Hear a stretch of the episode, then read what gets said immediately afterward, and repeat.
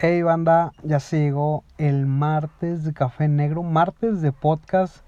Sí señor, hoy es martes de podcast y espero que estén muy bien, que le estén pasando muy chido. Espero que em, ya estén listos con un buen café.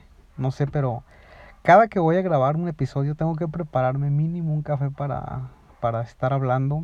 Terminando el episodio lo tomo, lo disfruto y Espero que ustedes ya lo tengan ahí para estar disfrutando lo que van escuchando y todo, toda esta onda. Por cierto, en la serie que vamos a. que estoy haciendo para el próximo mes uh, es de Santiago. Que no digo más porque luego me emociono y, y me agarro a hablar. Pero ya estoy escribiendo algunos episodios para el próximo mes. Por favor, no se lo pueden perder. Y sobre todo, el fin de mes tenemos café negro con, así que por favor, ya saben, no se lo pueden perder. Bueno, a este episodio lo he llamado lapidación. Sí, lapidación. Sé que para algunas personas está muy familiarizado el término, para otras no. Pero lapidación era la forma en la que algunas personas morían en el pasado. Era una forma de matar a alguien.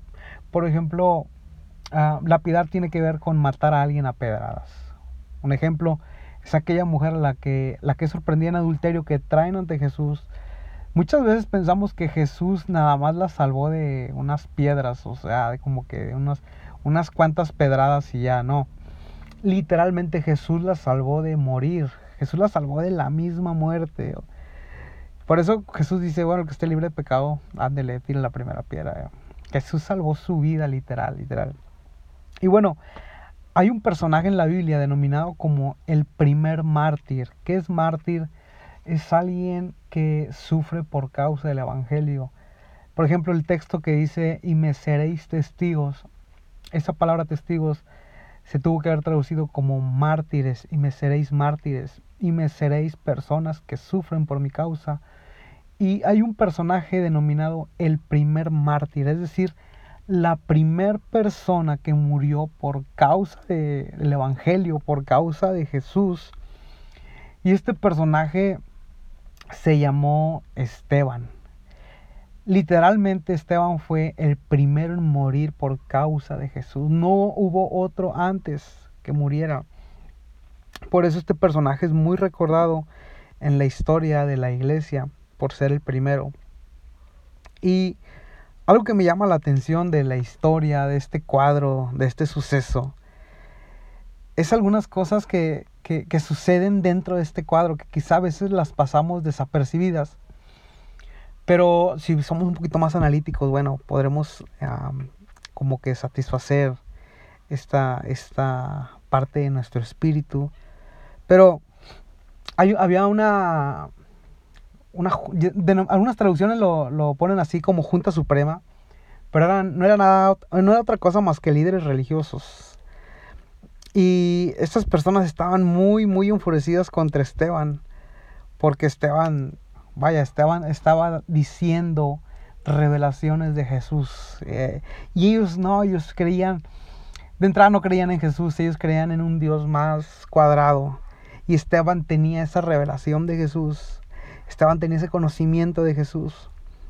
Tanto así que cuando ellos no están de acuerdo en lo que Esteban dice, ellos lo llevan afuera de la ciudad, que era la costumbre para lapidar a alguien, llevarlos afuera de la ciudad. La costumbre también era golpearlos con piedras muy grandes en la cabeza, dejarlos inconscientes y comenzarlos a, a apedrear hasta que quedaran literalmente sepultados en piedra y solamente escurría un chorro de sangre. Bueno, eso lo hicieron con Esteban. Lo llevaron afuera de la ciudad y empezaron a apedrearlo. No solamente lo acusaban de blasfemia, sino que había gente que lo acusaba falsamente. Imagínate eso, qué mala onda, ¿no? Le quitaron su ropa, le quitaron sus mantos, denominados mantos. Pero antes de todo este suceso, a mí me encantan algunas cosas que dice que mientras estaban entre que llevándose a Esteban, entre que estaban acusando a Esteban, entre que estaban apedreando a Esteban, dice que Esteban miró al cielo. Eso me encanta. Que en lugar de que Esteban pusiera sus ojos en otro lado, en una piedra, en alguien que lo estaba apedreando. Me encanta esa, esa forma de Esteban. Dice que Esteban miró al cielo. Tengo una buena noticia. Dios muchas veces permite que haya piedras en nuestra vida, que haya lapidaciones en nuestra vida, porque hemos dejado de verlo a Él. Hay que entender que en los momentos más difíciles de la vida no es momento de voltear a los lados, no es momento de voltear atrás. Es momento de voltear al cielo. Ah, hay, un, un, salmo que dice, mi socorro viene de Dios que hizo los cielos y la tierra. Dice, alzaré mis ojos al cielo, a los montes. Me encanta esa actitud de Esteban.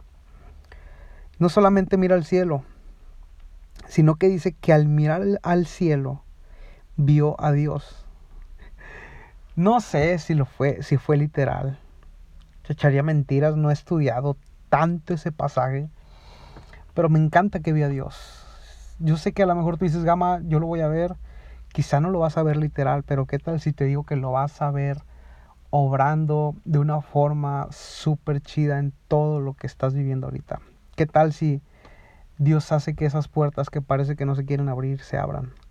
Quizá sea una forma de ver a Dios.